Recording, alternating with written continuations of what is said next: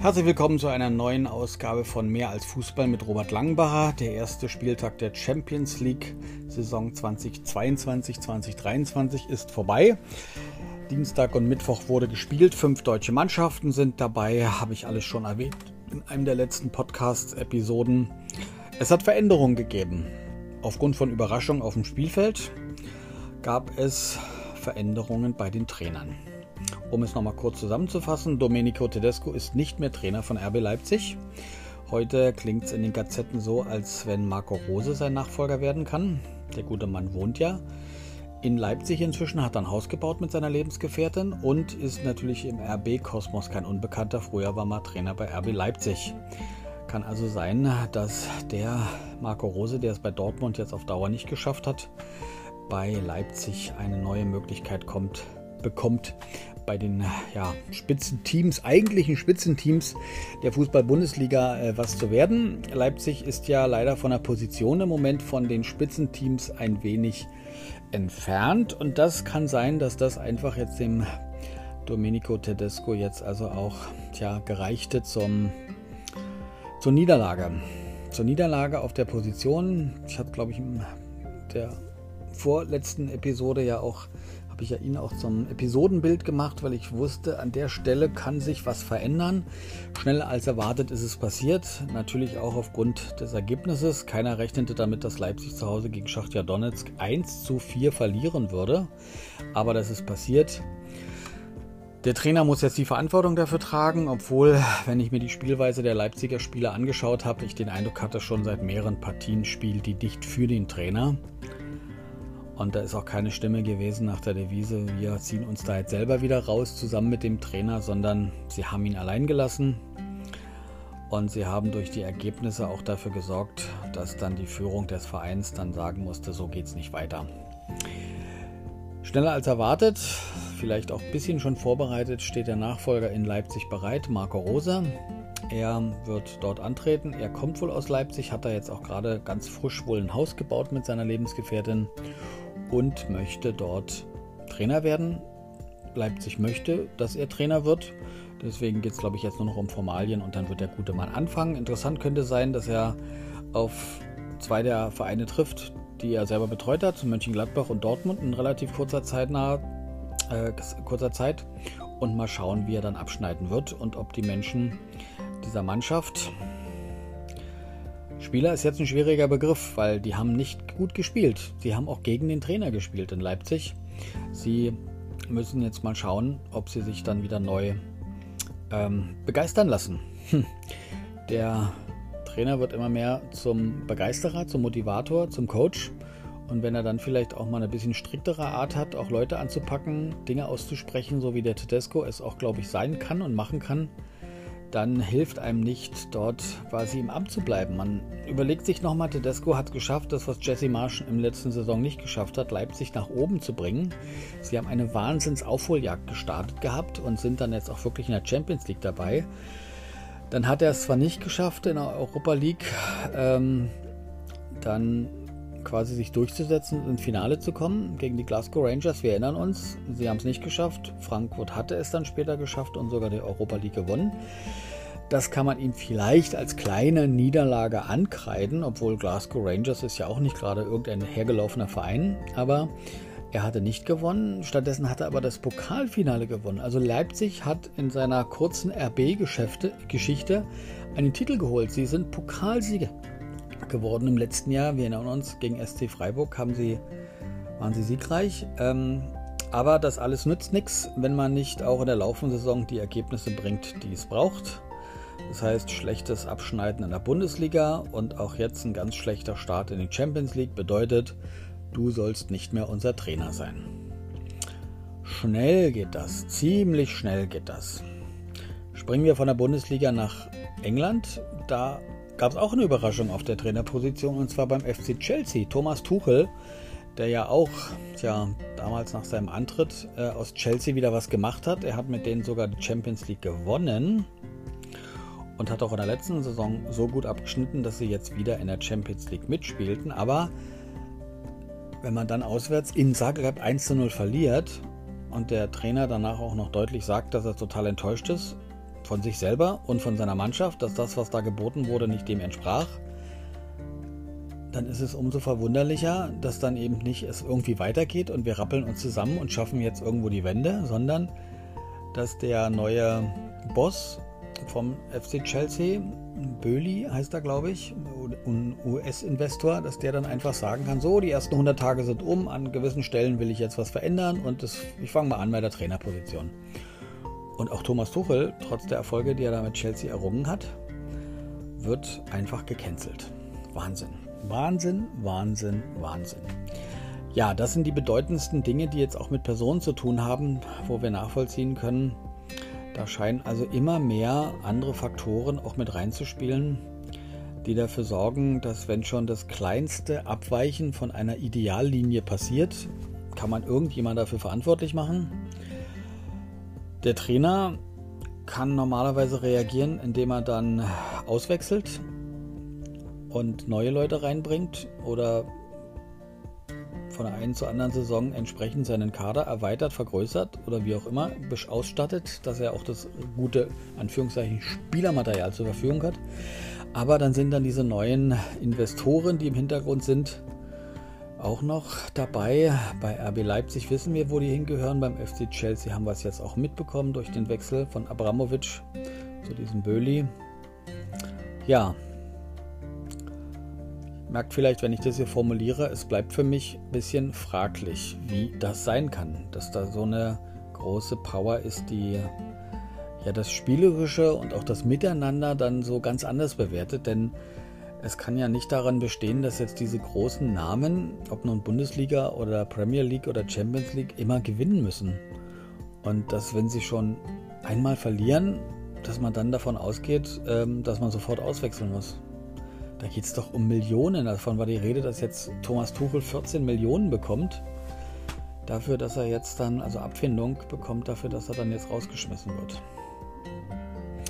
Kurzum, lassen wir uns nicht ablenken. Eigentlich geht es ja immer noch um das, was auf dem Platz passiert. Halte ich nochmal fest, nach dem ersten und dem letzten Podcast, wo es ja um den Dienstag geht, was ist am Mittwoch passiert. Am Mittwoch gab es natürlich auch ein bisschen was Überraschendes negativ aus deutscher Sicht. Eintracht Frankfurt spielt zum ersten Mal in der Champions League und hat eine bittere Heimniederlage errungen. Die erste Halbzeit war gut, aber die zweite Halbzeit war nicht gut. 0 zu 3 ging diese Begegnung aus. Sporting Lissabon hat sich ziemlich deutlich in Frankfurt durchgesetzt. Also all die vielen schönen Erfolge da auf der Iberischen Halbinsel die muss man wahrscheinlich wiederholen, weil im eigenen Stadion man nicht die Punkte holt, die man holen müsste. Ähm, 0 zu 3 verloren. Die anderen beiden Partner in der Gruppe, Tottenham und Olympique Marseille, da war es ein erwartetes 2 zu 0 für Tottenham.